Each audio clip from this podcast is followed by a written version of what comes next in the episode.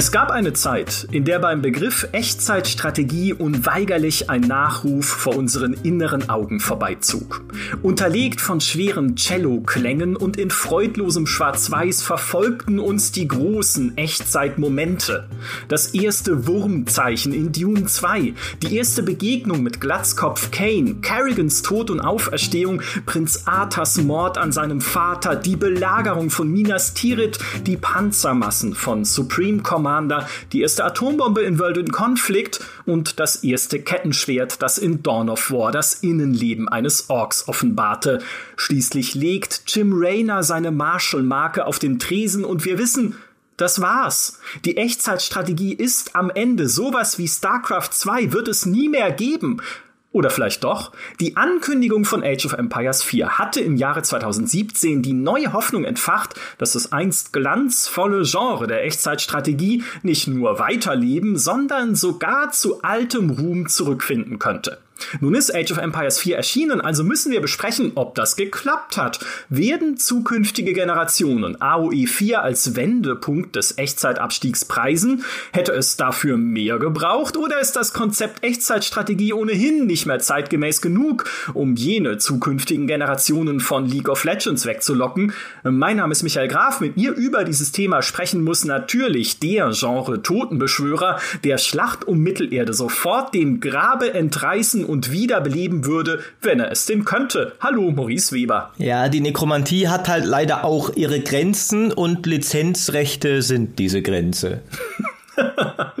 Unser Gast ist der ehemalige Chefredakteur von GameStar, aktuelle Chefredakteur von Gamers Global und er ist auch zu hören, nämlich im Spieleveteranen-Podcast. Herzlich willkommen, Jörg Langer. Ja, hallo zurück und danke, dass ich hier sein darf. Ja, ich freue mich wahnsinnig, dass du da bist, weil du ja quasi mitverantwortlich dafür bist, dass ich persönlich bis heute die Echtzeitstrategie so liebe, mit deinen Strategiespieltests damals in der PC Player und danach natürlich auch der bis heute strategiefreudigen Ausrichtung der GameStar. Bevor wir jetzt in die Diskussion einsteigen, sei uns noch ein bisschen Eigenwerbung gestattet. Das von meiner famosen Kollegin Geraldine moderierte Podcast-Format Was spielst du so, in dem jemand aus der GameStar-Redaktion oder auch mal ein Gast sein oder ihr aktuelles Lieblingsspiel vorstellt, ist jetzt ein eigenständiger Podcast und aus dem alten GameStar-Podcast ausgezogen. Ihr könnt Was spielst du so jetzt abonnieren auf iTunes, Spotify und Deezer. Außerdem gibt's natürlich einen eigenen RSS-Feed. Mehr Infos findet ihr unter gamestar.de slash feed. Und in der aktuellen Folge stellt Geraldine selbst ein Lieblingsspiel vor, nämlich ein Horrorspiel, das für sie zu den immersivsten Erlebnissen überhaupt gehört, obwohl es nur in schwarz-weißer Pixeloptik gehalten ist. Also hört gerne mal rein und äh, wir kehren jetzt wieder vom Horror zurück zu einem äh, ganz anderen Horror, nämlich dem Horror des Niedergangs der Echtzeitstrategie oder vielleicht ihres erneuten Aufstiegs. Jörg, du bist ein großer Echtzeit-Fan. Wie zufrieden bist du denn aktuell mit dem Zustand des Genres und glaubst du, Age of Empires 4 hat ihn gebessert? Also ich war ein großer Echtzeitstrategie-Fan und äh, das ist aber schon lange her und ich glaube die Gründe, dass das schon lange her ist, also ich bin dem Genre immer noch in gewisser Weise verbunden. Ich habe auch bei uns den Age of Empires 4 Test gemacht für Gamers Global, aber also es wäre gelogen, wenn ich mich noch als Fan bezeichnen würde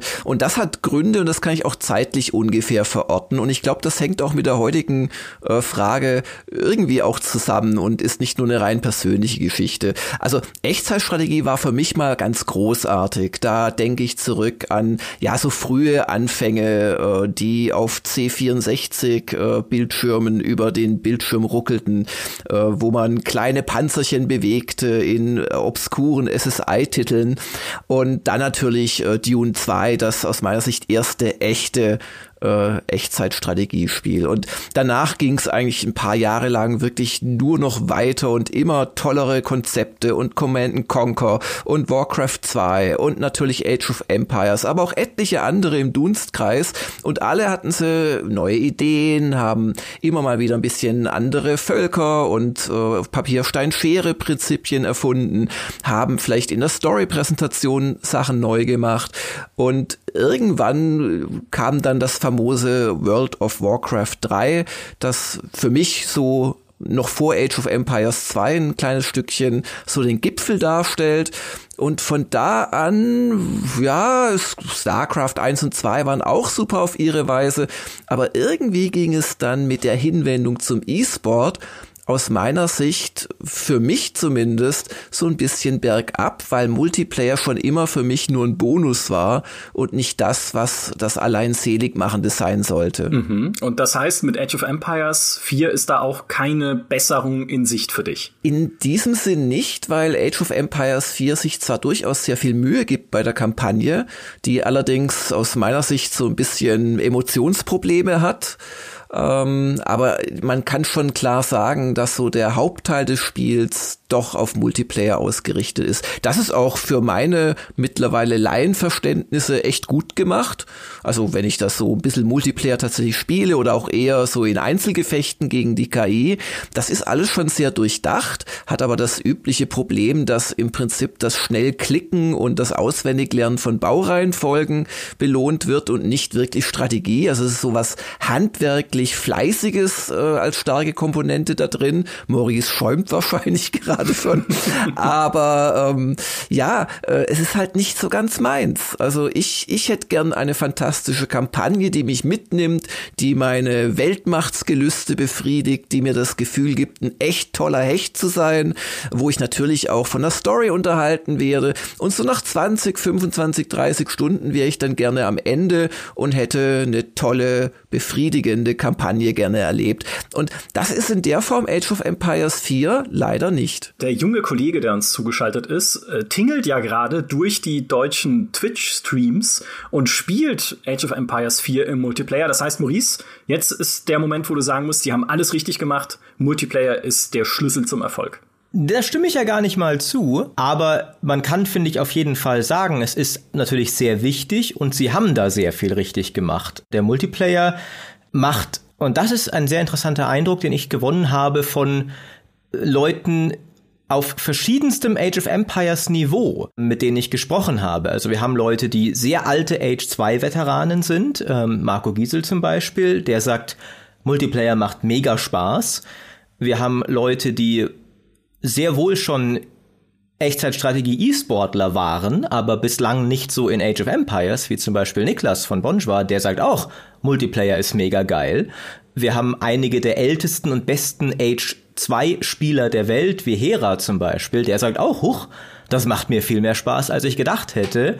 Und ich habe es auch mit Leuten gespielt, die noch allgemein nicht so viel ATS gespielt haben und die haben auch gesagt, das war jetzt ziemlich cool. Also da hat das Spiel, finde ich, viel richtig gemacht, um diese sehr unmögliche Aufgabe ja eigentlich, diese unterschiedlichen Gruppen alle irgendwie anzusprechen. Das hat es geschafft. Ja. Ich bin aber auch sehr bei Jörg, dass ich es sehr schade finde, schon seit längerem, und ich hatte sogar vor Ewigkeiten schon, da war ich noch freier Autor bei GameStar, habe ich eine Kolumne geschrieben, das war damals anhand von Ashes of the Singularity, glaube ich, ähm, wo ich sage, Leute, ihr müsst euch bei Echtzeitstrategie auch mal mehr wieder um eure Kampagnen kümmern. Das ist ein totaler ein, ein totale, totale Fehlkalkulation wie dieses Genre, das schon seit einer Weile immer weiter hinten anstellt, weil selbst die großen E-Sports Multiplayer RTS hatten das ja früher. Also ein StarCraft allen voran. Das gilt ja als das archetypische Multiplayer-RTS. Aber unser Erstkontakt damit, und ich wette, so ist es auch bei vielen Profis, war, dass diese geile Story uns reingezogen hatte. Und, und früher hatte RTS das immer irgendwo. Also selbst wenn es irgendwie eher lustiger Trash war, aber auch ein Command Conquer hat sich ja echt Mühe gegeben bei seiner Inszenierung. Und dass das so ein bisschen äh, weggefallen ist lange Zeit, fand ich immer schade. Und witzigerweise hat ja Age 4 eigentlich diese Lektion genau gelernt, weil auch wie Jörg gesagt hat, die Kampagne, sie haben sich Mühe damit gegeben.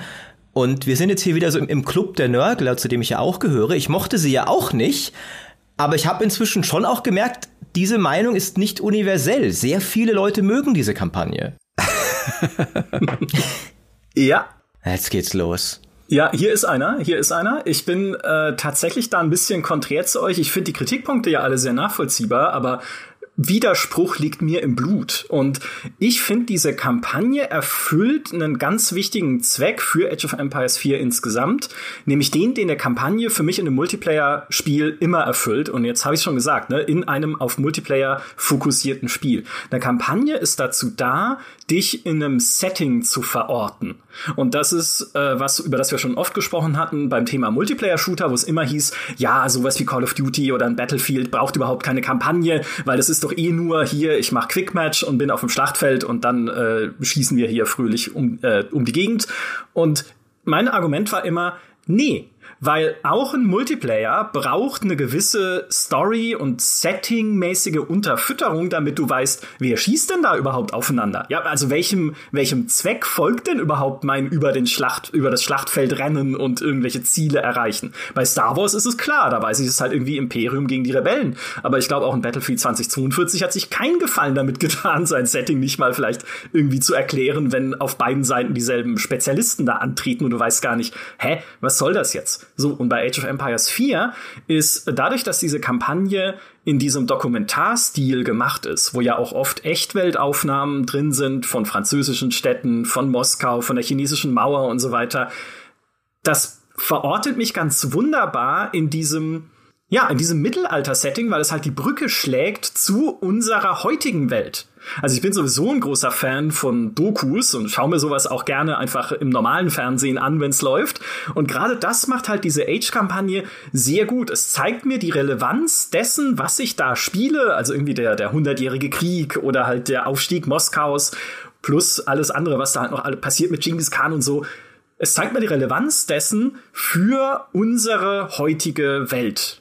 Klar, es fehlen halt Identifikationsfiguren wie in der StarCraft-Kampagne. Jörg hat so schön auch im Test geschrieben auf Gamers Global, Genghis Khan ist halt nur ein anders gefärbter Reiter. Toll, ja, ich hätte halt gern mehr auch über diese Person gewusst und mehr mit dieser Person auch erlebt, wenn sie schon für die Geschichte so wichtig war. Alles vollkommen richtig, aber dieser, dieser Setting-Unterbau, den so ein Multiplayer-Spiel halt braucht, den liefert diese Kampagne für mich tatsächlich nahezu perfekt, weil sie auch dafür gesorgt hat, dass ich mich auch wieder mit diesen geschichtlichen Hintergründen mehr beschäftigt habe. Und dann war ich automatisch wieder in diesem Mittelalter, in dieser Mittelalterstimmung drin und automatisch dann auch wieder interessiert. Und das ist halt der Bogenschlag jetzt am Multiplayer, weil ich hätte nie gedacht, dass ich Age of Empires 4 im Multiplayer spielen würde, jemals, weil mir geht's wie Jörg, ich bin überhaupt kein Multiplayer-Spieler, mich stresst es, ich habe damals vor irgendwie, äh, ich weiß nicht, vor 100 Jahren in Age of Empires 2 einmal eine LAN gemacht mit einem Mitschüler von mir, wo wir uns dann irgendwie Reiterhorn um die, um die Ohren geschmissen haben. Und ich fand's furchtbar, weil der so viel besser war als ich. Und so sind halt heutzutage auch alle Leute im Internet. Aber ich hatte jetzt tatsächlich Spaß, weil es, so zumindest mein Gefühl, vielleicht waren auch meine Gegner einfach irgendwie nicht so gut oder das Matchmaking wirft mich gleich in die niedrigste Stufe, weil es eh schon weiß, der Typ kann nix. Ähm, aber ich hatte das Gefühl, es ist halt sehr viel fehlertoleranter im Multiplayer, man kommt leichter rein, es sieht okay aus. Also probier es einfach mal aus und spiel ein bisschen, kann man ja auch mit Skirmish-Gefechten gegen die KI anfangen und so ergibt das Ganze für mich halt inklusive der Kampagne trotzdem ein, ein stimmiges Gesamtpaket, dieses Age of Empires 4. Plus, die Missionen sind natürlich auch nicht schlecht gemacht, ne, mit Klar, viel Skripts und so, viele kleinteilige Ziele, die dir die Missionen halt eins zu eins vorgeben. Ist nicht so dieses Sandbox-Gefühl, was man vielleicht hatte früher in den alten Strategiespielen der, der der Boomzeit so, auch in AOE 2 zum Teil. Dieses, okay, geh hin und erobere die Karte. Aber du hast jetzt halt immer wieder nette Ideen drin, wie in der, in der Moskau-Kampagne diese Tributzahlungen von verschiedenen anderen Städten, wo du dann noch Hilfstruppen anfordern kannst. Oder diese Schlacht der 30, äh, die zwar jetzt super geskriptet ist, aber trotzdem halt irgendwie nett gemacht und nett erzählt und eingebunden von der Erzählerin. Also ich, und das ist jetzt schon alles, was wir in Kampagnendiskussionen eigentlich machen müssen, weil die anderen Argumente sind alle richtig, ich fand's gut. Ich fand's gut, einfach um mich an dieses Mittelalter mal wieder ranzufühlen, mit dem ich jetzt lange auch keine große Berührung hatte in Spielen. Außer Foundation. Aber ich finde dadurch, also das, was du sagst, ist sehr interessant und ich würde noch hinzufügen, die Kampagne erfüllt auch sehr gut den Zweck, die auch ein Multiplayer-RTS an seine Kampagne normalerweise hat oder die Erwartung, was die tun soll, nämlich dir so mal die Spielmechanik und zumindest einen Teil der Völker beizubringen. Aber was mich ein bisschen stört daran, gerade unter der Frage, die wir uns ja heute äh, stellen, ist das jetzt vielleicht die Rettung des RTS-Genres? Ähm, mich stört so ein bisschen, dass wir hier schon eigentlich festzulegen scheinen, dass äh, Multiplayer das Wohl und Wehe ist für die RTS. Und da möchte ich halt widersprechen. Ich kann euch definitiv sagen, äh, so sehr ich gerne ein paar Partien gegen Computer spiele oder auch vielleicht gegen noch schlechtere Spieler als ich, weil ich will gewinnen. Also ich habe im Leben schon genug Frust, da kann ich im Spiel nicht noch dauernd auf den Deckel bekommen.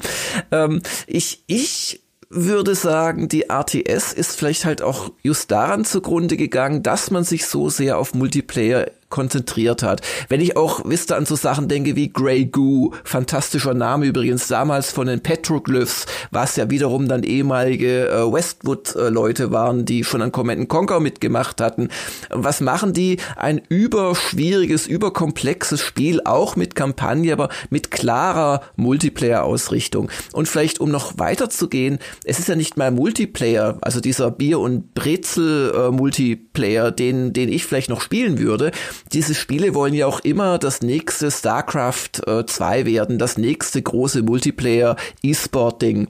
Und äh, das ist halt nicht, was vielleicht viele, viele Mainstream-Strategen und auch alte Fans wie mich anspricht. Wie gesagt, also ich werde über Age of Empires 4 in, in fünf Jahren nicht sagen, Gott, war das eine geile Kampagne. Hoffentlich kommt bald das Add-on raus. Witzigerweise haben, ich erinnere mich noch an einen Trailer, wo die Grey Goo-Leute genau das, den Begriff Bier- und Brezelspiel für ihr Spiel benutzt haben. Also offensichtlich haben sie da ihren eigenen Anspruch zumindest bei dir verfehlt. bei, bei, mir definitiv übererfüllt, äh, in einer Form, die mir keinen Spaß mehr gemacht hat. Also Grey Goo war allgemein irgendwie, äh, allein schon auch der Name, marketingmäßige Katastrophe. Ja, ja. Hat mir auch nicht so gut gefallen. Es gibt ein paar Dinge, wo ich euch absolut auch zustimmen würde. Ich bin auch der Meinung, ich finde halt, das Schwierige ist auch wieder, ne, es gibt halt Genres, die kannst du relativ einfach machen. In Anführungszeichen einfach, weil Spielentwicklung nie einfach ist, aber so Battle Royale zum Beispiel brauchst erstmal nur eine Map und einen Multiplayer-Modus. Brauchst keine Story, brauchst auch keine Bots oder sowas, so im Grundzug.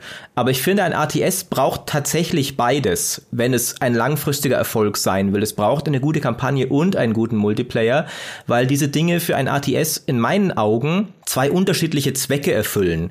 Die Kampagne macht das Spiel vielleicht in die Breite erfolgreich, die zieht neue Spieler rein, die gibt den Leuten ein cooles cineastisches Erlebnis, die sorgt auch dafür, dass Leute das ihren Kumpels empfehlen, so ey, die Story von Warcraft 3, ey, das musst du spielen, so geil. Der Multiplayer ist halt das, was den harten Kern lange bei der Stange hält und der dafür sorgt, dass das Spiel eine lange Präsenz hat, indem Leute Turniere organisieren, indem sie es auch noch, nachdem alle Kampagnen durchgespielt sind, auf Twitch streamen und sowas. Und interessanterweise aber scheint jetzt mal, wenn wir von unseren und übrigens bei mir, ich habe jetzt schon mehrfach so Kommentare auch von Usern gekriegt, die glaube ich sich so ein bisschen einbilden, so Gotcha-mäßig. Sobald ich das Spiel irgendwo lobe, haben sie mich dran gekriegt, weil ich habe doch gesagt, die Kampagnen sind doof. Jetzt haben sie mich. Leute, ich stehe zu meiner Meinung, dass ich die Kampagne nicht mochte und ich habe mir Sorgen gemacht, dass das Leute abschrecken könnte, weil die halt nicht so emotional ist.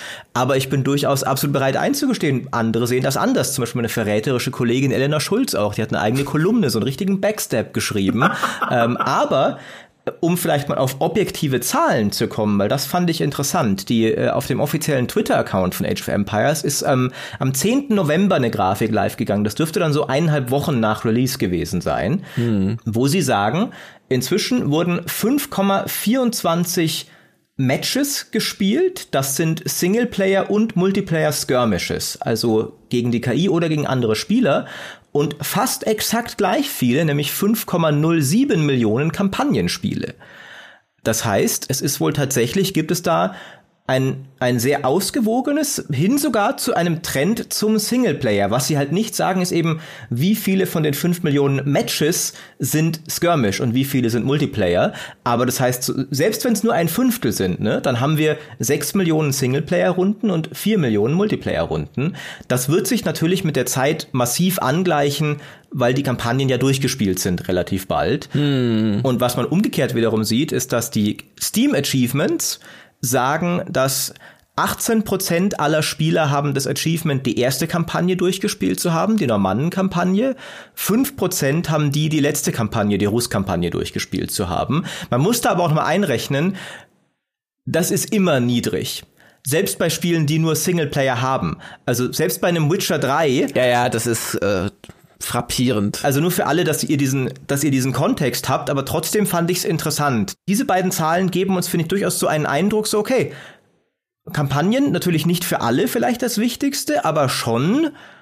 Also ich glaube zum Beispiel bei, bei Witcher 3 waren es doch, glaube ich, mal ein Drittel der Leute, die das Achievement haben, hab's durchgespielt.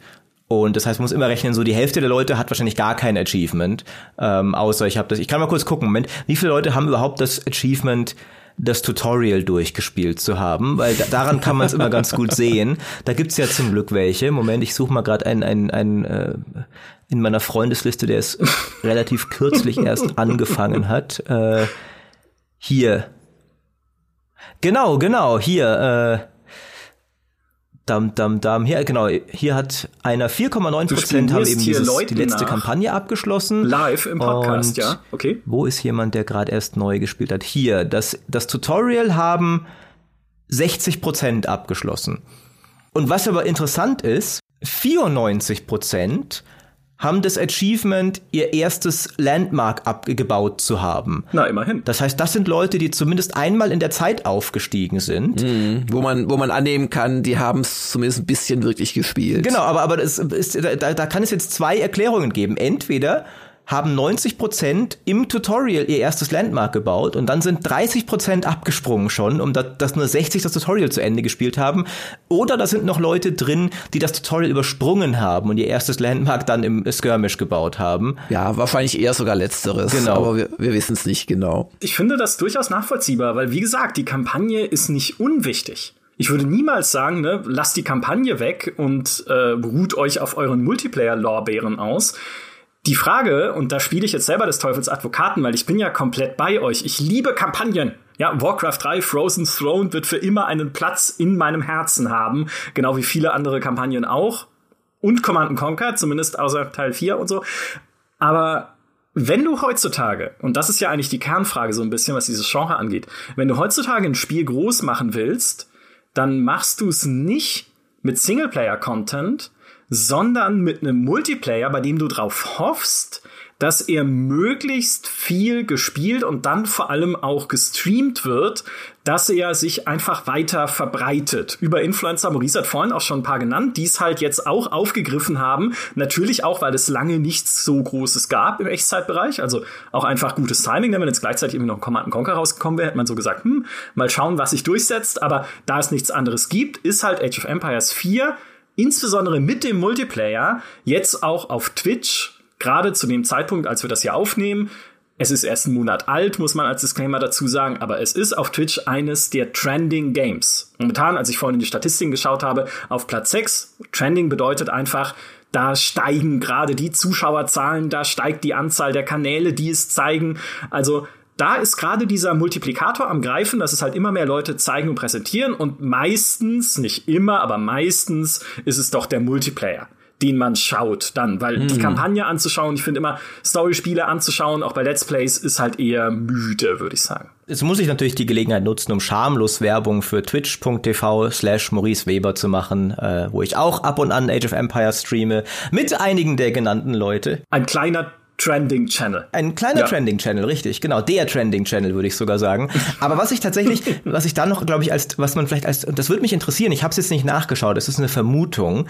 Ich habe das Gefühl, da sind wir in Deutschland auch noch mal ein bisschen in einer Sondersituation, weil wir ja ein bisschen ein komisches Völkchen sind und bei uns Leute allgemein Mittel und Alter und Strategie geiler finden als der Rest der Welt dass zum Beispiel bei uns selbst die allergrößten Gaming-YouTuber zum Beispiel, Hand of Blood zum Beispiel, Age of Empires Content machen. Ich glaube, der größte US-amerikanische Gaming-YouTuber, wer immer es ist, macht das nicht. Bei uns, glaube ich, hat dieses Spiel sogar noch mehr Influencer-Power als in anderen Ländern, weil bei uns die Gaming-Szene solche Spiele mehr mag als anderswo. Aber tatsächlich sieht man das bei uns dafür dann umso besser, dass es da tatsächlich greift, diese Strategie.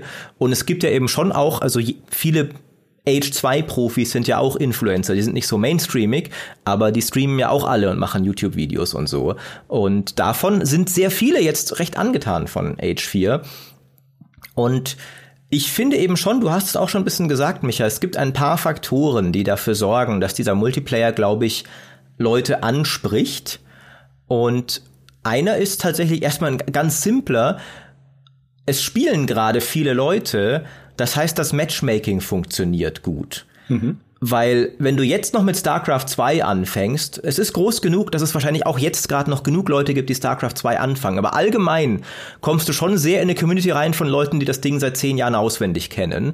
Und dann darfst du da als Anfänger versuchen, so bisschen irgendwie über die Runden zu kommen. Wenn du jetzt mit Age 4 anfängst und hast noch nie Multiplayer RTS gespielt, dann kann das Spiel dich mit Leuten matchen, die auch noch nie Multiplayer RTS gespielt haben, weil gerade das Ding dann eben doch über verschiedene Kanäle genug Wellen schlägt und im Game Pass ist, das ist sicher auch ein sehr hilfreicher Faktor dabei, dass es genug Spieler im Pool gibt.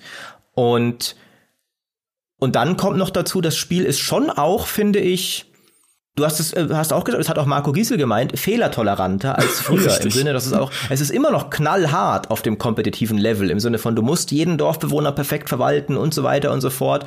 Aber erstmal so auf einem grundlegenden Level gibt's auch so ein paar Stolpersteine, die rausfallen. Zum Beispiel, ah, du hast mit deinen Dorfbewohnern zwei Schafe auf einmal getötet. Ja, was du nicht weißt, ist, dass die Schafe verfaulen und du immer nur eins töten solltest, weil jetzt verschenkst du gerade Nahrung.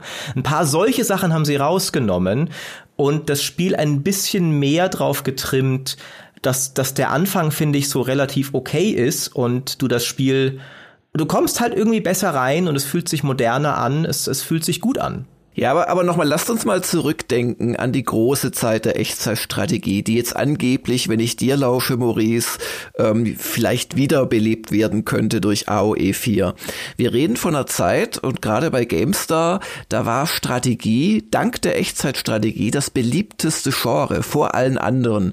Heute ist es ja im weitesten Sinne die 3D-Action und natürlich das jeweils wichtigste Multiplayer-Spiel, das da draußen von den jungen, willigen Massen gespielt gespielt wird. Aber damals war das mal die Echtzeitstrategie und das ist so weit weg von dem, was wir heute haben. Da gibt's ja vielleicht Gründe dafür.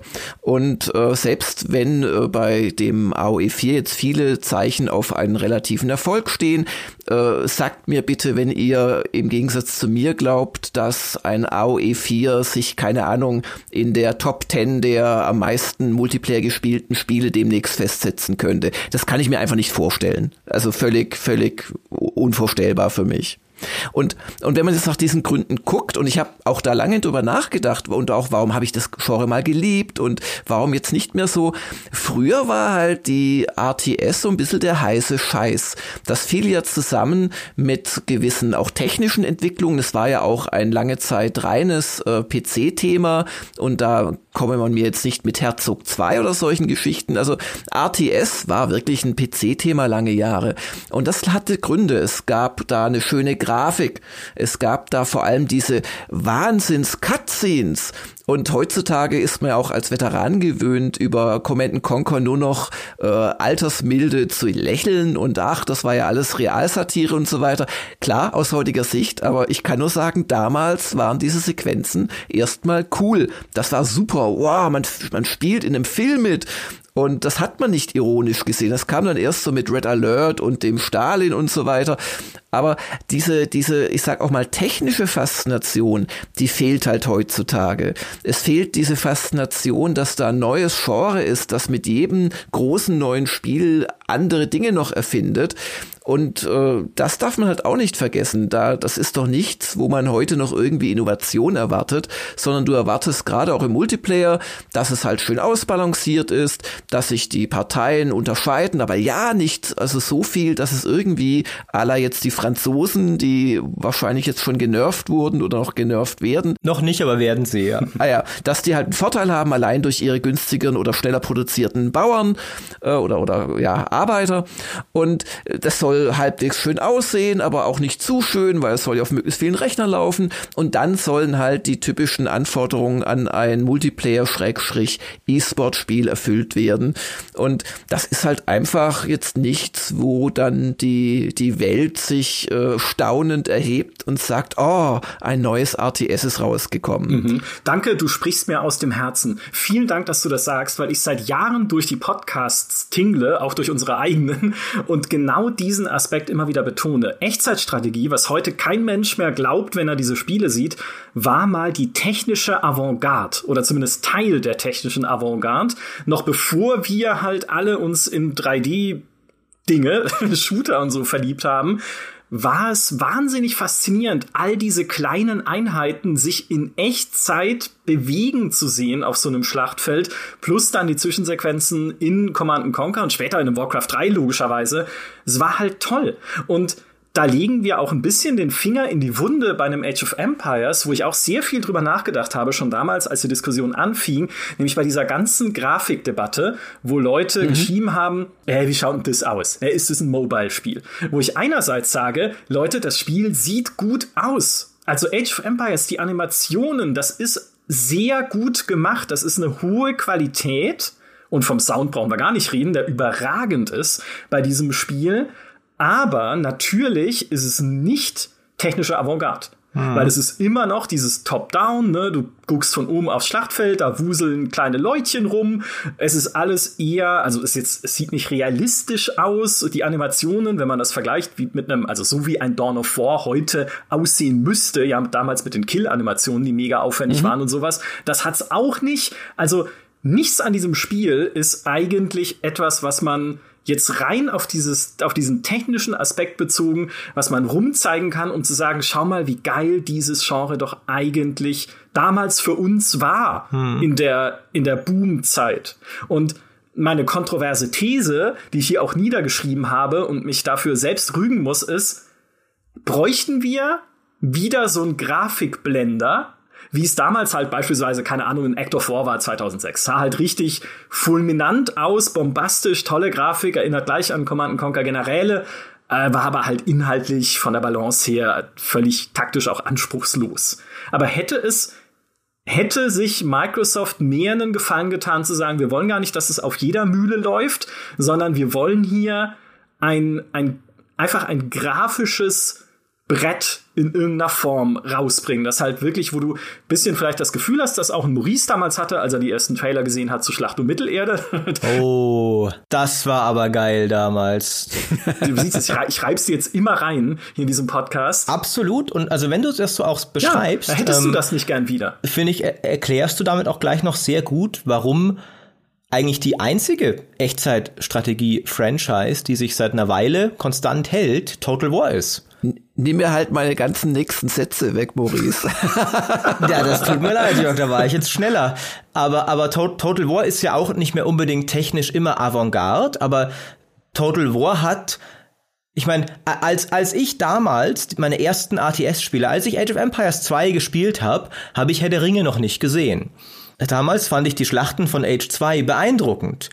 Heutzutage wenn ich epische Schlachten, wenn ich das Wort ne, einfach nur im Kopf habe, dann denke ich an den Ritt der Rohirrim oder sowas. Dann denke ich nicht an Unit Cap 200. Und tatsächlich haben sich da auch RTS aus durchaus nachvollziehbaren Gameplay-Gründen, weil du könntest solche Armeen nicht wirklich steuern.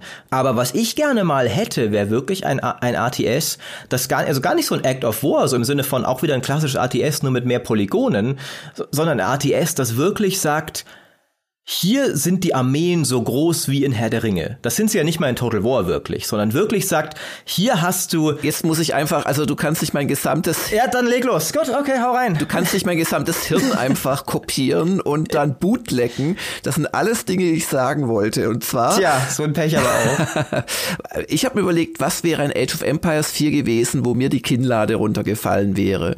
Und das wäre ein Age of Empires gewesen, wo irgendeine, was weiß ich, wegen mir der William The Conqueror im Bild gewesen wäre. Er reitet auf mich zu und ich denke, es ist eine Cutscene. Und dann fährt die Kamera zurück und steigt und seine ganze Armee, das waren gar nicht so viele, glaube ich, so 12.000 Normannen oder so werden das gewesen sein, aber 12.000 Figuren. Ich hätte gern 12.000 Figuren gesehen. Ich hätte gern eine riesige Armee gesehen mit Animationen, mit Staub, der aufwirbelt. Ich hätte gern das Gefühl gehabt, ich bin hier derjenige, der dieses England jetzt zu Staub zermalen wird. Ich hätte gerne wirklich mal die moderne Computertechnik gehabt, um Masse darzustellen. Wie man das dann steuert, das ist völlig richtig, das wäre die andere Frage, aber da kann man sich schon auch Sachen überlegen. Aber dieses, wie du es schön genannt hast, Unit Cap 200, dann auch noch etwas, äh, was mir schlechter gefällt als in Age of Empires 2, nämlich wie schnell sich jegliche Formationen auflösen in ein allgemeines, hilfloses Rumgezappele, wo dann teilweise, wenn du dich verklickst und dummerweise klickst du auf einen Gegner, der vielleicht ganz innen in seiner Formation steht, äh, dann reiten deine Reiter da außen rum und machen gar nichts und so. Das ist alles so, so gamey und so überhaupt nicht beeindruckend. Ich, ich hätte, ich wäre beeindruckt gewesen von dem Gefühl, oder, oder kennt ihr den eigentlich ziemlich misslungenen Film äh, Alexander? Sicherlich kennt ihr den, diese Anfangsschlacht, wo ich, wo ich quasi dieses Gefühl habe, über tausende von Leuten hinweg zu fahren mit der Maus, mit dem Scrolling und die Hälfte von diesen tausenden von Leuten gehorcht mir. Und darum passt auch Maurice dein Total War Vergleich sehr gut, weil das geht ja in diese Richtung. Und am Ende guckt sich ja keiner die tollen Animationen aus der Nähe an. Das machst du für Bildschirmfotos oder ab und zu mal, wenn die Schlacht gewonnen ist. Du steuerst die ja dann von weit oben, aber das mit einem hohen Detailgrad und vielen, vielen Truppen, das wäre wahrscheinlich was gewesen, wo ich gesagt hätte, boah. Ja, ich würde aber einhaken bei euch beiden, weil ich dieses Spiel, das ihr euch wünscht, das will ich haben. Ich glaube aber nicht, dass Age of Empires 4 dieses Spiel hätte sein können oder sollen. Medieval 3 dann vielleicht, wenn sie es jemals machen, Creative Assembly. nee, also also weil halt auch, also auch was du vorher gesagt hast, Micha, haben sie sich einen Gefallen getan, damit zu sagen, dass es auf jeder alten Mühle laufen soll. Ja, weil du willst ja die ganzen Age 2 Spiele haben. Ja. Ja, ich wollte auch gerade sagen, die Buchhaltung von Microsoft hat gerade kollektiv gekündigt, einfach als sie das gehört hat. ich, ich bin absolut der Meinung, jemand sollte dieses ATS machen, dass wir aber ich finde, das wäre halt eher der Start und das ist ja was, was wir irgendwie auch lange nicht mehr gesehen haben, aber uns alle auch, glaube ich, wünschen, der Start einer fetten neuen RTS-Franchise. Dass wirklich mal ha. jemand sagt, so, mhm. wir gehen jetzt ran und machen das Next-Gen-RTS. Ich wollte nur gerade kurz einwerfen, es gibt ein paar Hoffnungsträger, auf die kommen wir vielleicht am Ende noch zu sprechen. Das können wir machen. Ich wollte nur tatsächlich auch noch mal die Frage definieren, weil das äh, Jörg vorher angesprochen hat und auch der die Grundfragestellung ist, was meinen wir denn, wenn wir sagen, hat das RTS gerettet? Weil den Anspruch zu sagen, mhm. es wird wieder das Top-Genre noch vor Shootern, das wäre schön, das meine ich aber damit überhaupt nicht, weil das ist komplett unrealistisch. Ich meine erstmal wieder, wird überhaupt ein florierendes Genre? Also einfach nur in dem gleichen Sinne, wie es zum Beispiel die Rundenstrategie ist. Die ist ja auch nicht super Mainstream, aber sie hat einige Platzhirsche wie Civilization, die immer noch viel gespielt werden auf Steam, die sich gut verkaufen, die seit Jahren DLCs an den Mann bringen. Sie hat sehr viele B-Listentitel von verschiedensten Indie-Studios. Sie hat immer wieder richtig coole neue Hoffnungsträger wie Humankind und Old World zum Beispiel. Und das ist ja schon viel mehr als das ATS hat. Das ATS hat ja seit Jahren alle paar Jahre mal ein großes Spiel, das dann wahrscheinlich floppt. Ja, und einfach wieder an den Punkt zu kommen, dass ATS auch mal erfolgreich sein kann und Leute Bock drauf haben, wäre für mich schon Rettung des ATS. Und dafür hat Age of Empires 4, glaube ich, mehr getan, als ich ursprünglich befürchtet habe, wo ich ja gesagt habe, oh, ich hm. glaube, die Kampagne ist nicht hm. gut genug für die Leute da draußen. Stattdessen scheint sie einigen zu gefallen. Das Spiel wird viel gespielt. Ich könnte mir schon vorstellen, das wird jetzt nicht direkt dazu führen, dass jetzt das nächste ATS sich besser verkauft als Call of Duty, aber ich könnte schon mir vorstellen, dass es ein Anfang ist von einem gewissen so, ey, guck mal, das Genre ist doch auch noch wieder, kann, kann doch auch noch ganz geil sein, so. Ja. Hm. Ich, ich weiß nicht ganz, äh, oder das wissen, wissen wahrscheinlich viele nicht, über was man jeweils redet, wenn man RTS sagt. Also gehört da ein Iron Harvest dazu? Gehört da ein They Are Billions dazu? Also Spiele der letzten eins, zwei Jahre, die ja durchaus etwas hatten, was Age of Empires 4 eben nicht hat, nämlich Ideen, Sachen neu zu machen und die auch entsprechend jeweils ziemlich erfolgreich waren. Wahrscheinlich weniger als AOE 4, aber so in Sachen bringe ich ein Gesamtgenre weiter, mache ich hier neue Ansätze, traue ich mich was, doch schon sehr viel stärker sind als AOE 4. AOE 4 ist für mich so der Platzhirsch, der jetzt nochmal es geschafft hat, sich für weitere zwei, drei, vielleicht auch vier oder fünf Jahre zu behaupten, aber mit der alten Taktik, mit der alten äh, Revierzuteilung. Und was mir so ein bisschen fehlt, ist quasi äh, das nächste große AAA-Spiel von einem namhaften Hersteller, der eben auch es über die Ideen versucht, etwas neu macht im Genre. Der Guardian hat das auch schön äh, zusammengefasst und Maurice auch damals in seinem Meinungskasten zum Test. Guardian hat nämlich geschrieben, es ist schwer, dieses Spiel vollsten Herzen jemandem zu empfehlen, der sich nicht ohnehin schon dafür interessiert. Das heißt, um Age of Empires 4 in der Form, wie wir es jetzt haben, cool finden zu können, war in dem Fall jetzt eher auf die Kampagne bezogen, aber ich glaube, es passt so zu diesem Gesamtpaket, musst du schon ein Fable mitbringen für Echtzeitstrategie im Allgemeinen und idealerweise, Maurice hat es auch gerade schon gesagt, für die Age of Empires Serie im Speziellen, weil du sie schon kennst. Und ich glaube, das ist halt diese, diese Rettung auf niedriger Ebene, ja, wir müssen schon, jetzt müssen wir schon die Rettung gliedern, so ein bisschen, diese Rettung und da vielleicht nochmal die Definition einzuschieben, des klassischeren RTS. Also da würde ich jetzt eher mal sowas wie halt ein Day Billions rausrechnen, mhm. zu dem ich aber noch was sagen kann gleich, weil das ist ein ganz, ist ganz interessant, dass du es angesprochen hast, dass wir Age of Empires mal wieder wir sehen an diesem Spiel mal wieder, dass so klassische Echtzeitstrategie mit irgendwie Basisbau und Mauern bauen und Truppen bauen und dann halt den Gegner überrennen, das kann ja Spaß machen. Und es kann cool sein und es kann uns mal wieder einen Abend oder ein Wochenende lang vor den Bildschirm bannen und Mensch, wenn da was Neues kommt, dann probiere ich das auch wieder aus, so dass es nicht unbedingt eine neue Zielgruppe erschließt jetzt, Age of Empires 4, vielleicht ein paar, natürlich, wenn man sieht auf Twitch und so und sich denkt, okay, probiere ich mal aus. Mein Vater hat mir schon davon erzählt, vielleicht ist es cool, dieses Age of Empires oder so. Aber dass wir da jetzt halt kein großes Wachstum sehen und keinen ja. RTS-Fanboom oder sowas, aber dass viele Leute, die es halt noch von früher kennen, jetzt zurückkehren, ne? vielleicht haben die auch nicht mehr den allerschnellsten Rechner, aber es macht nichts, weil Age 4 läuft drauf und sagen, okay, komm, spiele ich mal wieder, ist cool. Und wenn ich dann erstmal wieder drin bin, dann spiele ich vielleicht als nächstes Company of Heroes 3, was dann eher Echtzeit-Taktik ist, weil da nicht viel Basisbau drin steht und so weiter. Aber ne, dann ist dieses Genre für mich wenigstens mal wieder ein bisschen präsenter geworden. Es lebt mal wieder ein bisschen. Das ist so ein mhm. bisschen, ja. worum es mir geht, wenn ich sage, das Genre retten.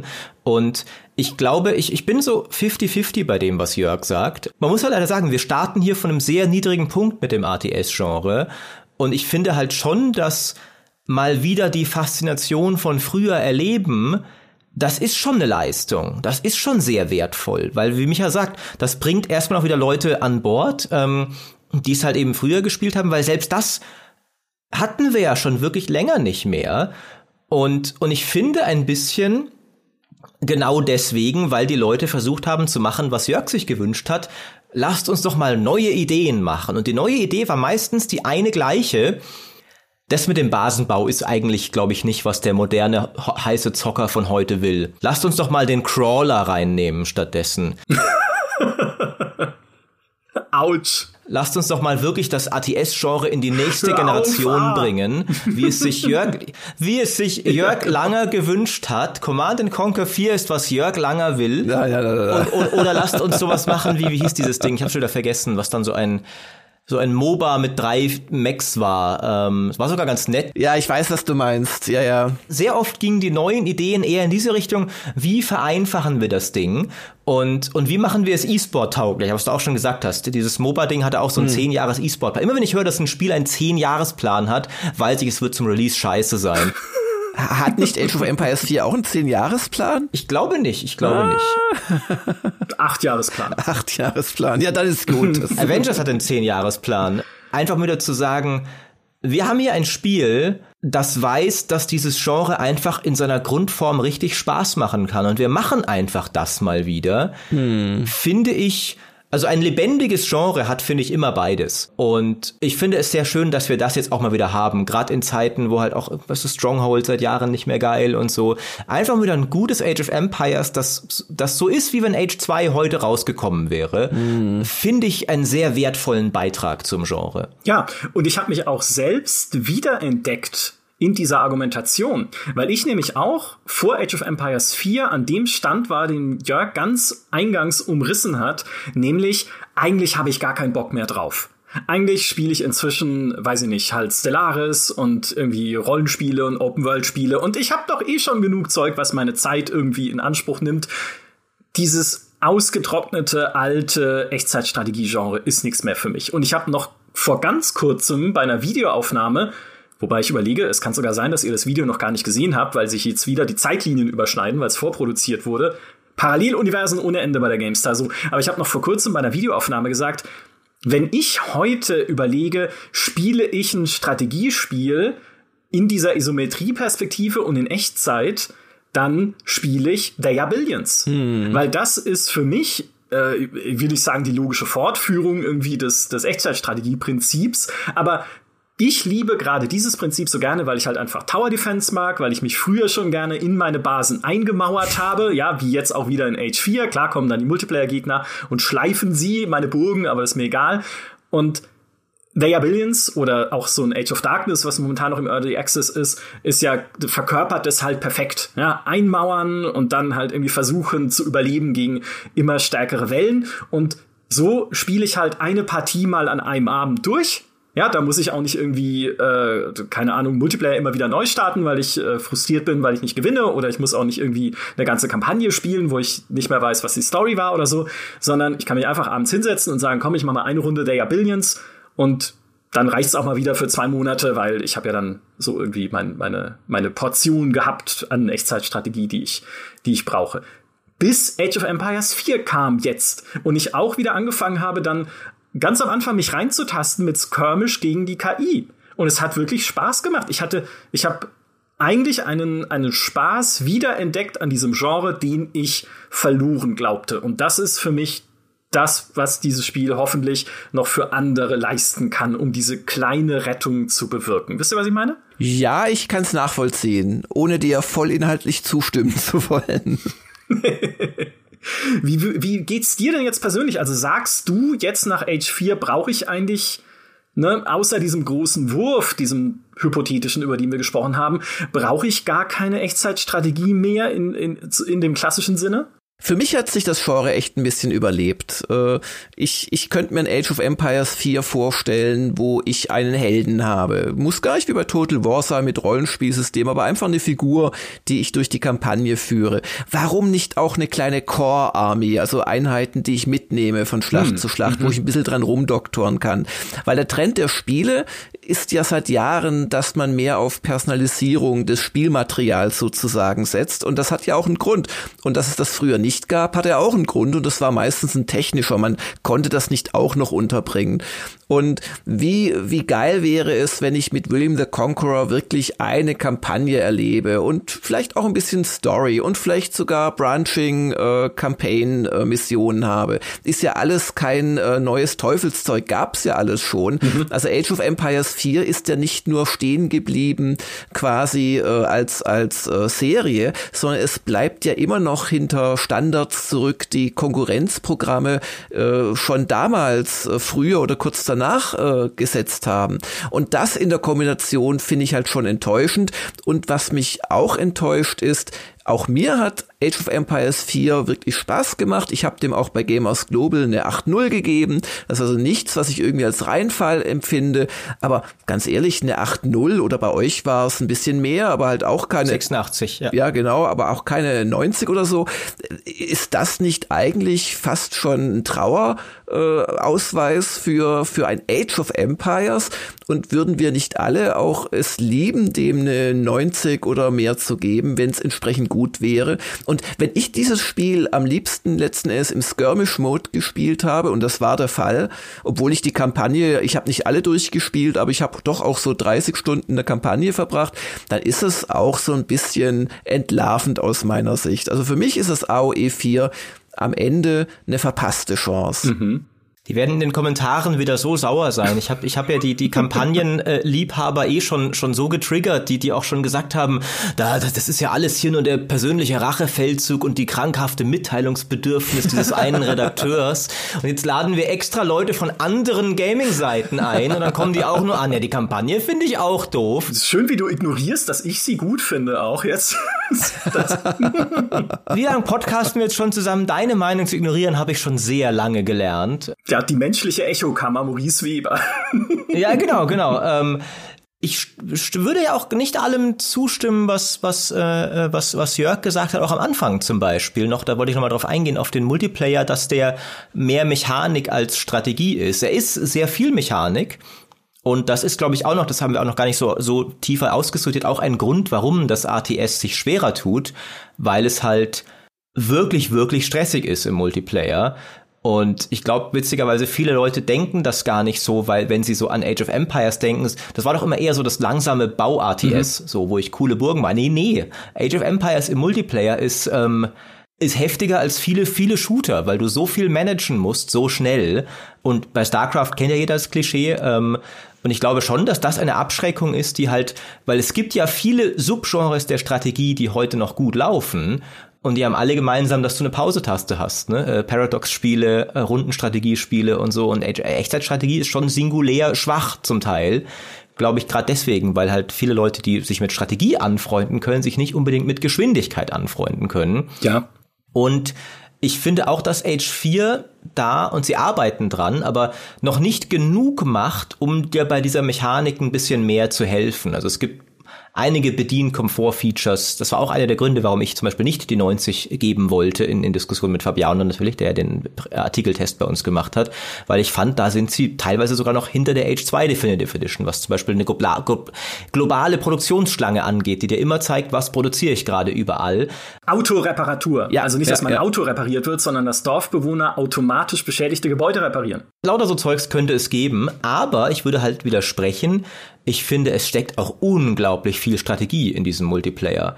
Ja. Ähm, Gerade wenn man sich auch so die Turniere und sowas anschaut, wieder sind alle reingegangen und dachten, ja, wir wissen genau, welche Völker overpowered sind und welche nicht. Und dann haben die Profis da teilweise völlig neue Strategien gezückt und haben sich gegenseitig ausmanövriert auf eine Art und Weise, die dieses Spiel ermöglicht, die ich un, die, die finde ich sehr viel dazu beiträgt, dass es im Multiplayer so spannend ist, dass es so viele Optionen hat, auch mit den unterschiedlichen Völkern und wie du wann auf was reagierst, was der Gegner macht. Es ist halt eben immer die mechanische Komponente mit dabei. Und das ist, glaube ich, was Jörg wahrscheinlich meinte.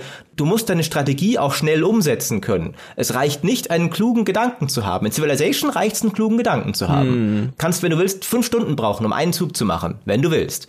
Aber in Age of Empires reicht der kluge Gedanke nicht. Du musst ihn in der Hitze des Gefechts haben und dann auch schnell genug klicken und Hotkeys drücken können, dass du ihn schnell umsetzt. Und das ist heftig, aber es steckt sehr viel strategischer Tiefgang drin, glaube ich. Aber das ist Multiplayer.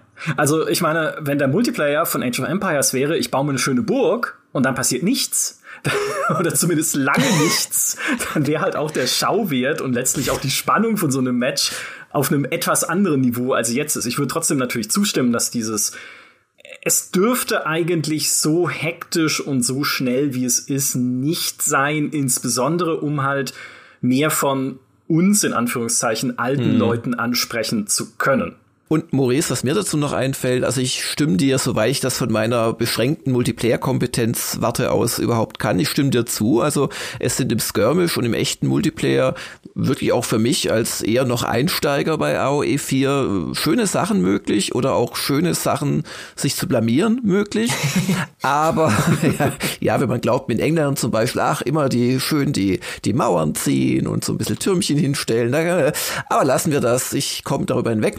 Aber Aber äh, im, im Solo-Modus finde ich es schon wirklich deprimierend, dass letztlich fast jede Mission eben nicht auf eine Strategie hinausläuft oder womöglich, ich, ich bin ja, ich bin ja wahnsinnig und wünsche mir sowas, zwei mögliche valide Strategien, sondern du klapperst halt echt ziemlich linear einfach alles ab und am Ende gewinnst du immer, indem du die bessere Wirtschaft hast. Es gibt natürlich ein paar Kampagnen, da musst du nur mit dem, was dir gegeben wird, operieren, da ist es ein bisschen anders, aber letztlich kannst du alles tot produzieren. Aber dazu musst du halt auch in der Kampagne ein bisschen auf Wirtschaft spielen.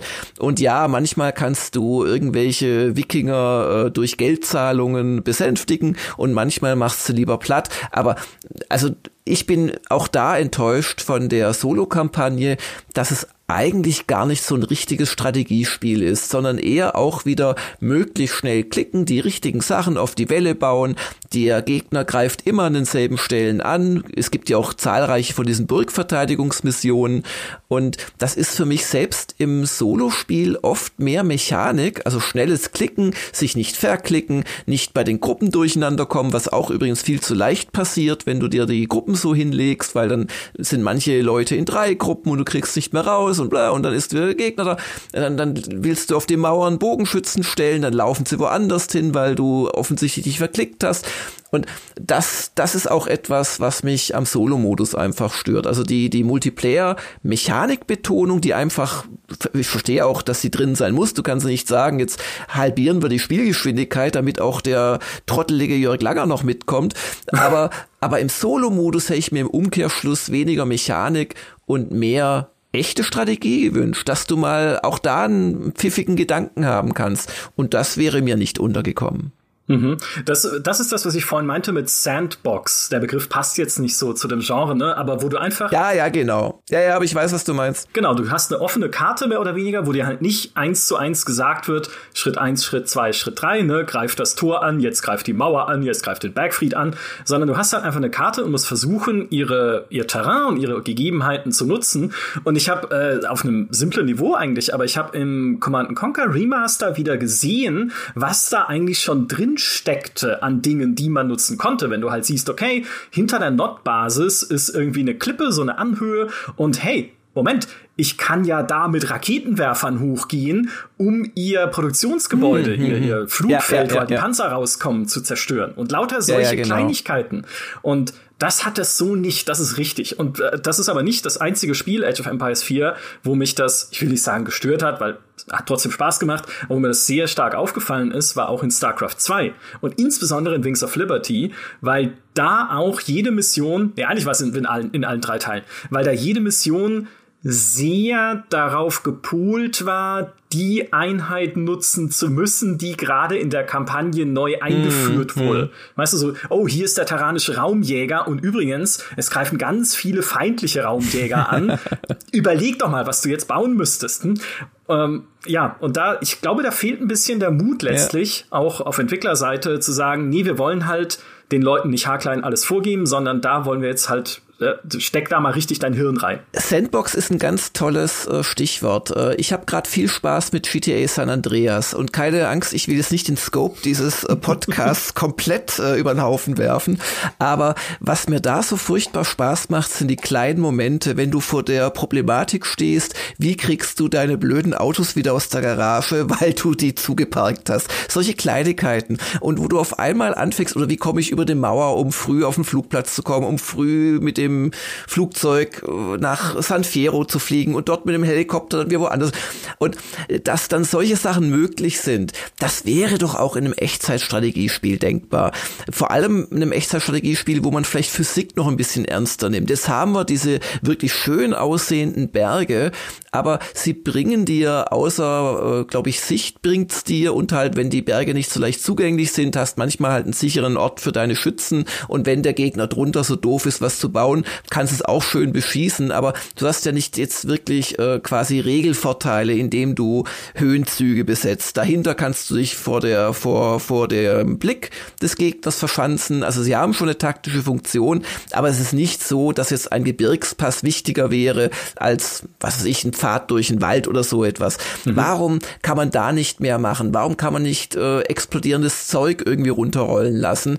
Und diese wunderschöne Spielwelt, weil ich finde schön, trotz des Comic-Looks von AOE 4, damit noch aufladen. Also ich sag nur Breath of the Wild, was viele ja nicht verstehen, warum das so faszinierend ist, aber ein Teil davon ist, dass die Spielwelt da ist und du mit ihr spielen kannst, dass du Sachen darin ausprobieren kannst, dass Sachen runterkullern, dass es Kettenreaktionen gibt. Hm. Also auch sowas hätte man bei AOE 4 versuchen können. Ja, da ist der E-Sport dein größter Feind. Ja, natürlich, da geht es nicht, ja. weil das würde ja zu ja äh, ja random äh, genau. äh, Ereignissen führen oder Dinge, die du nicht überblicken kannst. Man muss aber finde ich allgemein sagen, das kommt finde ich durchaus dazu, wenn wir über dieses Genre und seine Schwierigkeiten reden, das ATS-Publikum war schon immer etwas konservativ. Weil ich musste jetzt gerade zum Beispiel, als du so die Berge erwähnt hast, da denken an Battle Realms, wo man tatsächlich äh, Felsen einen Berg runterrollen lassen konnte.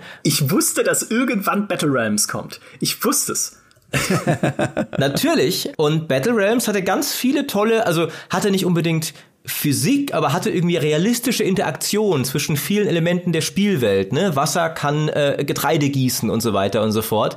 Und hat's irgendwer gespielt? Nee, niemand hatte Bock drauf. Alle haben sie Empire Earth gespielt, weil Empire Earth war Age of Empires mit mehr Epochen. Mhm. Viel schlechteres Spiel als Battle Realms, aber trotzdem. Und, und so war es ja schon immer. Also der ATS-Spieler zu viel Neues ist oft, also ist ja im Gaming allgemein so, aber also ich glaube tatsächlich, was das angeht, hat Age of Empires 4 tatsächlich viel richtig gemacht. Man sieht ja auch, auch Stronghold zum Beispiel. Ne? Was, was wollen die Leute von Stronghold? Sie wollen einfach Stronghold 1 nochmal. In schöner, genau. Und ja, genau, und da schließe ich mich auch ein. Ich will auch das. Ich will, also ich, ich sage gar nicht so die, die schlimmen Leute, ne? Bei Battle Rams waren die Leute falsch, aber da war ich auch falsch, weil ich habe damals auch Empire Earth gekauft. Also ich, die, die mhm. Schuldleute, die schiebe ich nicht euch in die Schuhe, ich war mit Schuld. Und, und genauso glaube ich halt bei Age of Empires 4, die, die Leute hätten all das nicht gewollt. Aber ich bin halt voll bei euch. Es wäre cool, wenn es dieses Spiel mal gäbe. Also mhm. wenn jetzt dann, also mhm. wenn dieses ein Next-Gen-RTS mal kommen würde. Hätte wirklich richtig Bock drauf. Ja, oder, oder Microsoft sollte einfach äh, AOE, weiß ich nicht, als, als Markenname so äh, weiter, weiter vergeben als Lizenz und dann mal junge Wilde dran lassen. Äh, ich habe doch, habe ich nicht sogar mal für, ich, ich habe doch mal für die Gamestar vor ein paar Jahren sogar zur Age of Empires Serie was geschrieben und habe dabei Rise of Nations auch erwähnt. Das mhm. fand ich zum Beispiel hochinteressant. Das war zwar schon noch so ein typisches RTS, aber es ist so ein bisschen rausgezoomt und statt einzelner Gebäude hast du im Prinzip Städte gehabt und es hat sich so ein bisschen mehr so epischer und globaler dadurch angefühlt. Das wäre auch mal eine spannende äh, Richtung, gerade für ein Spiel, das sich Age of Empires nennt. Es, es, eigentlich ist ja Age of Empires ein Age of Villagers oder Age of Single Strongholds, Age of 200 das Units. Stimmt, ja. Und es ist ja keine Empires, ja, wisst ihr? Ja. Dass man da mal rauszoomen könnte oder, oder bin ich ich völlig irrsinnig zu fordern, dass man auch mal in ein AOE 4 so ein bisschen einen Überbau reinbauen dürfte, also eine dynamische Kampagne, eine Weltkarte. Und das sind halt so alles Sachen, warum mir die Total War Serie Spaß macht, obwohl ich zum Beispiel so mit, mit Warhammer gar nicht so viel anfangen kann, mit dieser ganzen lächerlichen äh, Tabletop-Realität. Äh, Lächerlich? Was, was soll das denn jetzt hier? Was wird denn jetzt, was, was, was kommt denn jetzt hier zutage? Ich, ich finde einfach diese Mischung Klasse und dass man beides hat, dieses, dieses Königreich und dieses den anderen auf den Kopf geben. Und bei Age of Empires hast du halt keines von beiden, auf den Kopf gibst du nicht, weil du nicht nah genug ranzoomen kannst und übrigens auch nicht nah äh, weit genug wieder weg. Also das fehlt mir auch ein bisschen und äh, gleichzeitig fehlt völlig dieses, dieses Königreich, dieser Aspekt. Absolute Zustimmung. Es gibt ein Spiel in diesem Genre, das eventuell zu deiner Rettung eilt, leider in einem anderen Setting. Das ist Company of Heroes 3. I know, I know, ja, ja, ja, ja. Sie machen genau das. Sie bauen halt diesen Strategiemodus ein im Zweiten Weltkrieg, dass du halt nach und nach mit den Alliierten Italien eroberst auf einer Strategiekarte und wenn du halt irgendwie da Truppen aufeinander schmeißt, dann zoomt es halt in diese Schlachtkarte. Also quasi so ein bisschen das Total War Prinzip, wie gut das am Ende funktioniert, muss man sehen, aber die gehen ja in diese Richtung und das liegt Relic auch, mhm. solche Strategiekarten zu bauen, weil sie es ja schon damals bei Dawn of War versucht haben, damit zu experimentieren. also ja, ich sage nicht, dass es gut war, ich sage, sie haben experimentiert, ne? Soulstorm und so, wie die Add-ons hießen. Es hat ja auch Leuten gefallen, aber, aber, aber ich fand's, ich fand's tatsächlich nie geil. Also ich finde, das Schwierige bei solchen Strategiekarten ist immer, ich finde, wenn du die halt machst, da muss da auch Fleisch dran sein. Und bei ATS, die solche Karten haben, ich äh, zum Beispiel ähm, Rise of Nations hatte das ja auch tatsächlich in den Kampagnen, soweit ich weiß. Äh, oder nee, nee, Rise of Nations, also bei den Kampagnen, oh, das weiß ich jetzt gar nicht mehr. Es gab da so einen Welteroberungsmodus, irgendwie sowas. Ja, das stimmt, ja, du hast recht. Da konnte man um Länder kämpfen, ja, richtig, ja. Und es gab es auch in, in manchen, in Command Conquer gab es in den späteren, ich glaube in, im Dreier. Ja, Schlacht um Mittelerde. Oder war es Schlacht um Mittelerde? Ja. Also es gab so ein paar ATS-Spiele, also Schlacht um Mittelerde hatte auf jeden Fall, die hatte so einen genau, Ringkrieg-Modus. Ja. Und es war halt immer mega oberflächlich. Ja, na, denkt mal an Empire at War, also das Star Wars Spiel, wo du sowohl eine Galaxie aus, glaube ich, so 50, 60 Planeten erobern musstest und Sternenzerstörer schicken als auch die Planeten erobern. Das war zwar in keiner Disziplin richtig toll, aber durch die Kombi, dass ich halt erst die, was weiß ich, AT-ATs bauen musste als Einheit, bevor ich sie dann irgendwo hin verschifft habe und da dann den Planetenkampf geführt habe mit ihnen, dadurch waren die AT-ATs halt gleich mehr als nur irgendetwas, was du endlos spawnst, solange die Ressourcen reichen. Du hast sie zwar auch endlos nachbauen können, wenn die Ressourcen reichten, aber halt in der Galaxie-Karte, auf der Galaxie-Ebene. Mhm. Und, und in der Schlacht waren sie aber dann erstmal begrenzt. Und sowas ist auch etwas, was mir immer sehr gut gefällt und was man ja Relic jetzt wahrscheinlich verboten hat zu machen, weil, wie ihr schon sagt, sie haben es ja schon anders gemacht in der Vergangenheit. Vor einer Weile war ich ja bei den, bei den Rocket Beans zu Gast, äh, zu einem ihrer Fight-Formate und da sollte man sein ideales sein Traum-PC-Spiel vorstellen. Oh Gott, wie viele Totenbeschwörer sind drin?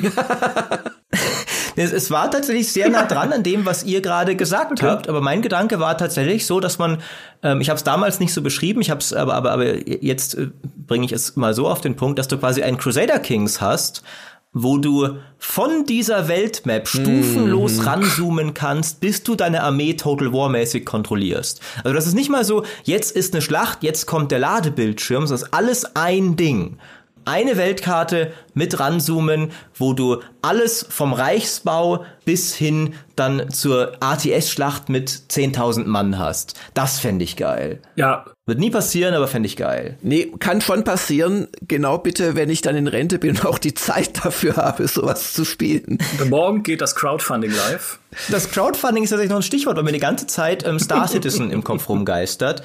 Das ja ein genau. bisschen so das gemacht hat für ein anderes Genre, mhm. was, was gerade ihr beide und ich ja auch uns hier so wünschen. Es hat halt gesagt, guckt mal, das Genre ist töter als tot. Mhm.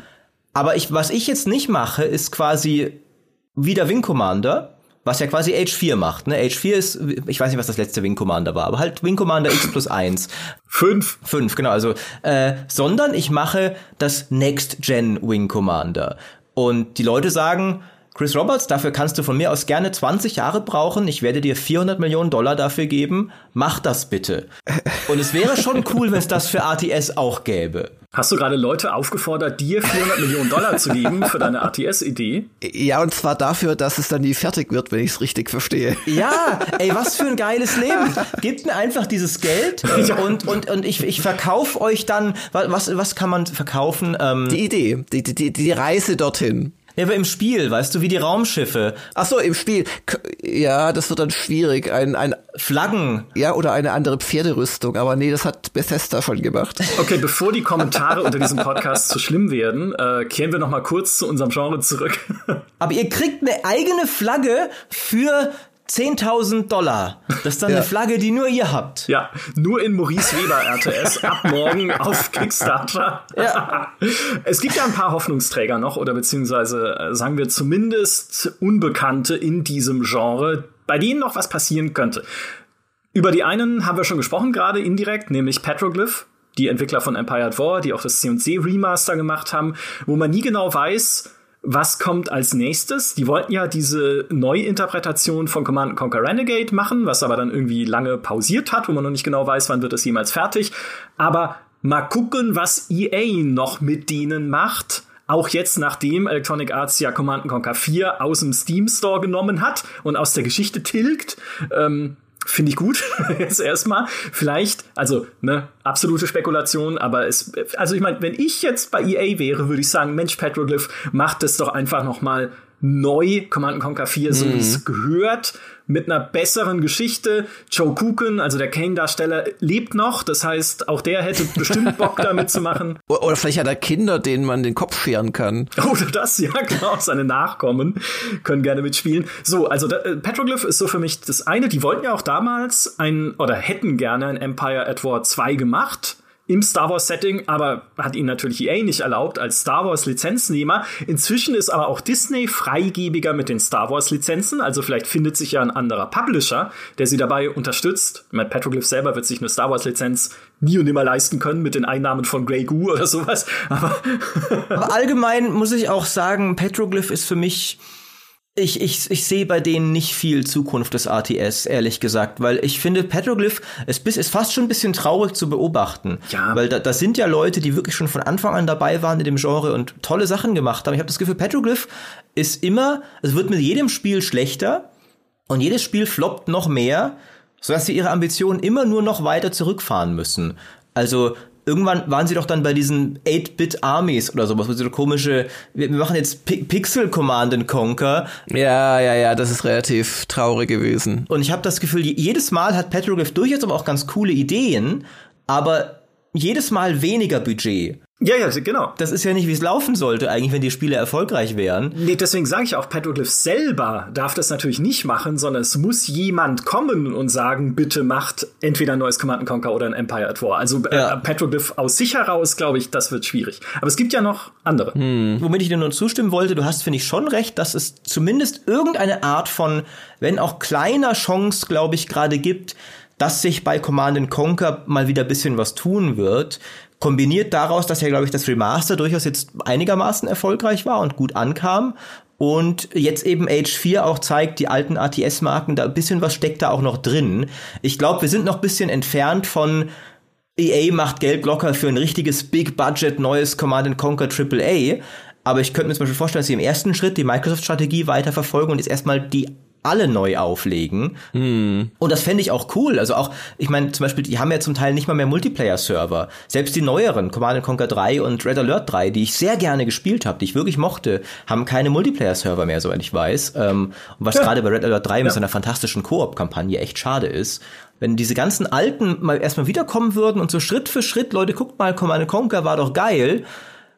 Und dann Wer weiß. Also ich, ich sehe da, ich sehe die Chance nicht riesig, weil EA wirklich jetzt nicht so smart immer ist, was solche Sachen angeht. Aber sie ist zumindest wieder da, nachdem sie lange Jahre komplett weg war. Ja, aber ich, ich, ich möchte hier in die Fu Fundamentalopposition gehen zu deinem Standpunkt, weil was du beschreibst, lieber. Oh, jetzt geht's los. Erst nennt der Warhammer lächerlich, dann. Wow, okay, okay. Maurice. was, was du, lieber Maurice, willst, ist ja mehr vom Alten. Und ich glaube, da liegt echt nicht die Zukunft. Ich möchte was, was mich als, ja, e-, egal als wer, einfach fasziniert und die, den Mund aufstehen lässt.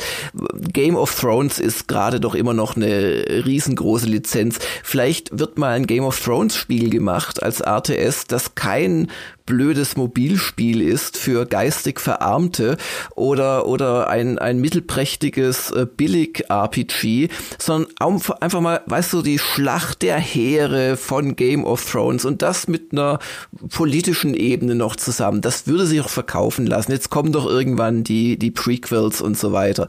Aber was Großes, was Neues, was Dinge anders macht und bitte nicht noch eine Definitive Edition und noch ein, also ich liebe, also die, die AOE 2 2 Definitive Edition finde ich übrigens fast schöner als Age of Empires 4, gerade auch von der Grafik, weil es noch so aussieht wie Pixel, obwohl es 3D ist. Aber letzten Endes, ich habe sie nicht so lange gespielt, weil es ist das alte Zeug von damals. Ja. Und das alte Zeug habe ich schon erlebt und mein Leben ist endlich. Ich will neues Zeug erleben und gerne im RTS-Genre, das ich mal tief und innig geliebt habe, aber, aber nicht immer diese, diese Auffrischungen und Remakes. Ja, ich, ich habe jetzt gar nicht unbedingt beschrieben, was ich mir wenn es mein, wenn's mein Wunschkonzert wäre, wünschen würde, dann würde ich auch sagen, EA steckt alles Geld in das fette nächste AAA High-Budget Command Conquer.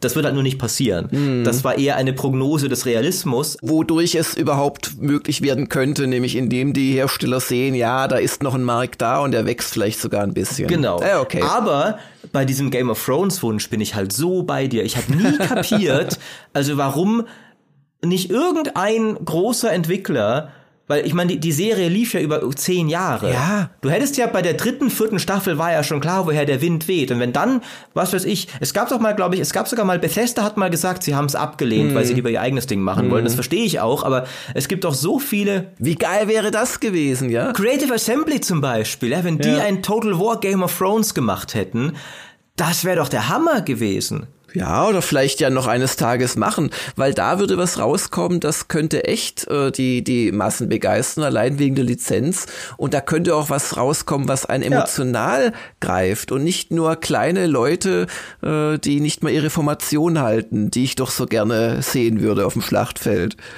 Äh, ich brauch's nicht, weil ich einfach kein Game of Thrones Fan bin. Äh, Herr der Ringe würde ich nehmen, ne? Und äh, gerne auch Wheel of Time und verschiedene andere Fantasy-Universen, die ich sehr liebe, aber oder alles, was Science Fiction ist. Ich, ich glaube, Wheel of Time hat seine Chance gerade verspielt, damit wie grottenschlecht die Serie ist. Da machst du jetzt eine neue Diskussion auf, weil ich finde sie äh, gleichzeitig grottenschlecht, aber bin trotzdem froh, dass es sie gibt. Aber darüber sprechen wir ein anderer eventuell oder nie mehr. Ähm, ich möchte noch kurz zwei Hoffnungsträger einfach ins Feld werfen, weil sie noch mit zu dieser RTS-Bubble, zu dieser Echtzeitstrategie-Entwicklerblase gehören, mehr oder weniger. Okay, aber kein Game of Thrones. Nämlich Studios, und da hat man inzwischen keinen Überblick mehr, die von ehemaligen Blizzard-Leuten gegründet wurden. Und äh, ich weiß, Blizzard muss man inzwischen vorsichtig sein. Einerseits nach Warcraft 3 Reforged, andererseits natürlich nach den Belästigungsvorfällen in der Firma, wo man immer einschränken muss. Der Name ist nicht mehr das, wofür eins stand. Aber es gibt immerhin ähm, zwei Firmen, bei denen Leute sind, die sich halt vorher schon im Echtzeitstrategiebereich bewiesen haben. Und das eine ist das Studio, über das schon viel berichtet wurde, Dreamhaven, was auch von Mike Morhaime geleitet wird, dem ehemaligen Blizzard-Geschäftsführer, wo unter anderem der Jason Chase arbeitet, der Lead-Producer auch von StarCraft 2 Wings of Liberty und verschiedenen anderen äh, Blizzard-Spielen und Auction House Lead Producer für Diablo 3 ouch. Aber auch der Dustin Browder. Geil, und Dustin Browder war ja der Lead-Designer von StarCraft 2, hat damals an Command Conquer Alarmstufe Rot 2 mitgearbeitet, Heroes of the Storm designt. Der Chris Sigerty ist dort der Executive Producer von StarCraft. Und was viele nicht wissen, Dustin Browder war auch bei Schlacht um Mittelerde federführend. Ja, ja, richtig. Das war ja auch damals diese EA Los Angeles Bubble irgendwie da. Mhm. Genau, das ist witzigerweise, glaube ich, einer der, also Insider kennen ihn schon, ja. aber dadurch, dass er so über, durch verschiedene Franchises getingelt ist, glaube ich, ist allen, nicht allen so klar, was für ein Held für dieses Genre der Mann tatsächlich war. Unterm Strich. Mich hasst er. Mich hasst er ja, weil ich ihn mal im Interview gefragt habe, ob ein StarCraft 2 nicht vielleicht irgendwas ändern sollte an dieser Dynamik der drei Völker, ob nicht vielleicht ein viertes Volk besser gewesen wäre. Oh, Danach oh. hat er oh. gleich die PR gefragt, ob ich dieses Spiel hasse was sie damals entwickelt haben, StarCraft 2. Wow. So, das ist die, also wenn Dustin Browder jemals irgendwie das nächste ATS ankündigt, dann schickt bitte nicht mich hin, weil ich habe schlechte Karten. Der erinnert sich noch. ja. So, das ist das eine Studio und das andere Studio, was auch von ehemaligen Blizzard-Leuten gegründet wurde, ist Frost Giant Studios und die sind ganz spannend, weil die nämlich finanziert wurden unter anderem von Riot Games. Hm. Also die haben irgendwie ein paar Millionen eingesammelt und bezeichnen es als ihre Mission Zitat wortwörtlich, das nächste große PC-Echtzeit-Strategiespiel zu entwickeln. Und dort ist unter anderem der Tim Morton, der war Production Director von StarCraft 2 und auch damals schon bei Command Conquer Generäle 2, was ja eingestellt wurde von EA vor ein paar Jahren. Danke dafür. Und äh, der Tim Campbell ist dort im Team, der Lead Kampagnendesigner von Warcraft 3 Frozen Throne. Und da bin ich, also wer weiß, ob es gut wird, was auch immer die machen, ja, aber immerhin, sie haben Finanzierung, sie haben Leute, die vorher schon mal an Spielen mitgearbeitet haben, die vielversprechend waren oder auch sehr gut waren. Und sie haben jemanden, der irgendwas macht mit Kampagnen und nicht nur mit irgendwelchen Kampagnen, sondern mit den Frozen Throne Kampagnen. Also vielleicht und ich glaube, einer von, einer von den führenden Leuten hat zwischendurch auch Zwischenstopp jetzt neulich bei Wasteland 3 gemacht als führender. Hm. Ja, und ja. Äh, Wasteland 3 hatte Richtig. ja auch eine fantastische Story hm. und Kampagne. Ich bin da so ein bisschen zwiegespalten, ja. weil die brauchen halt, finde ich, ein fettes Budget. Riot-Finanzierung muss erstmal noch nicht heißen, dass die ihnen wirklich viel Geld geben, obwohl Riot viel hat. Nein. Das RTS braucht, glaube ich, gerade mehr als, ey, guck mal, wir haben wieder diese zeitlose Comic-Grafik, die aussieht wie von vor zehn Jahren was ja Blizzard auch, wofür die ja durchaus bekannt sind. Das funktioniert für Blizzard auch oft ganz gut, aber ich glaube halt nicht in einem eh schon fast komplett toten Genre. Ja, ja, vielleicht. Also das ist ein bisschen, entweder brauchst du wirklich dieses Spektakel, was wir vorhin ja auch schon umrissen haben, ne? diesen, diesen Stauneffekt, dieses Kinnlade in, die, in den Keller, so in die Tiefgarage, Moment, wenn du es halt siehst zum ersten Mal. Oder du brauchst halt das, was Jörg vorhin auch gesagt hat, nämlich eine wirklich gute Idee, wo jeder sagt, boah, geil, okay, das ist für mich jetzt selbst wenn es Comic-Grafikmäßig wäre, das ist für mich tatsächlich ein kluges und intelligentes Weiterdenken des Prinzips Echtzeitstrategie, wie auch immer die dann aussieht, ja, ob es halt eine Strategiekarte ist, ob es irgendwie mehr Rollenspielelemente sind, so Richtung Warcraft 3 wieder zurück damals, was ja auch Spaß gemacht hat, ja, da die Helden zu leveln und da sind ja auch diverse Untergenres draus entstanden, wie zum Beispiel das MOBA, ja, heutzutage. Also, ne, vielleicht brauchen sie gar nicht die die super Top-Technik, um mir auch da gerne auch selbst nochmal zu widersprechen, zu dem, was ich vorhin gesagt habe, sondern einfach nur ein cooles Konzept, mhm. was man sich gerne halt mal anschauen möchte oder was cool klingt, zumindest. Aber wer weiß. Hm. Und vergesst mir, wenn du von Hoffnungsträgern redest, durchaus nicht die vorhandenen Firmen. Also gerade Relic kann mehr, als sie also in Sachen Innovation jetzt zeigen durften ja. bei AOE 4. Vergesst aber auch Creative Assembly nicht. Äh, ich bin zwar seit Jahren sauer auf die Jungs und Mädels, weil sie die KI nicht so hm. richtig voranbringen, aber ansonsten machen die schon so eine kluge Evolution ihrer, ihrer ja. Geschichten.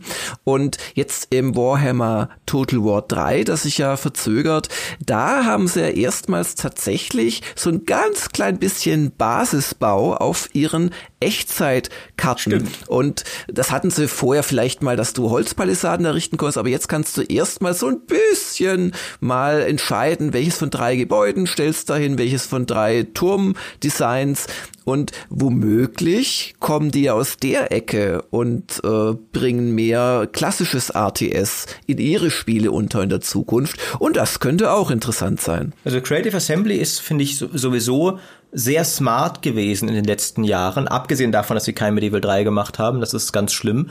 Aber du hast es ja vorher auch schon angesprochen, Jörg, dass du, und das will ich ja auch, ähm, Kampagnen mit Persönlichkeiten haben willst. Und Creative Assembly macht ja per Definition Sandboxen, die nicht so viel Story erzählen, mhm. aber sie sind trotzdem viel mehr auf Charaktere gegangen, was finde ich auch nur naheliegend ist, weil ja Geschichte auch von großen Personen geformt wurde und viel mehr haben die letzten Total Wars sowohl im Marketing als auch im Gameplay. Das hat nicht immer gut funktioniert. Diese Heldenduelle aus Three Kingdoms waren Quatsch, aber trotzdem hat mich Three Kingdoms sogar für diese Epoche der Geschichte begeistert, weil ich diese Figuren, wie sie dargestellt waren, irgendwie cool fand. Wer war denn jetzt Cao Cao? Das würde ich jetzt gerne wissen, nachdem das Spiel ihn so cool ausformuliert hat.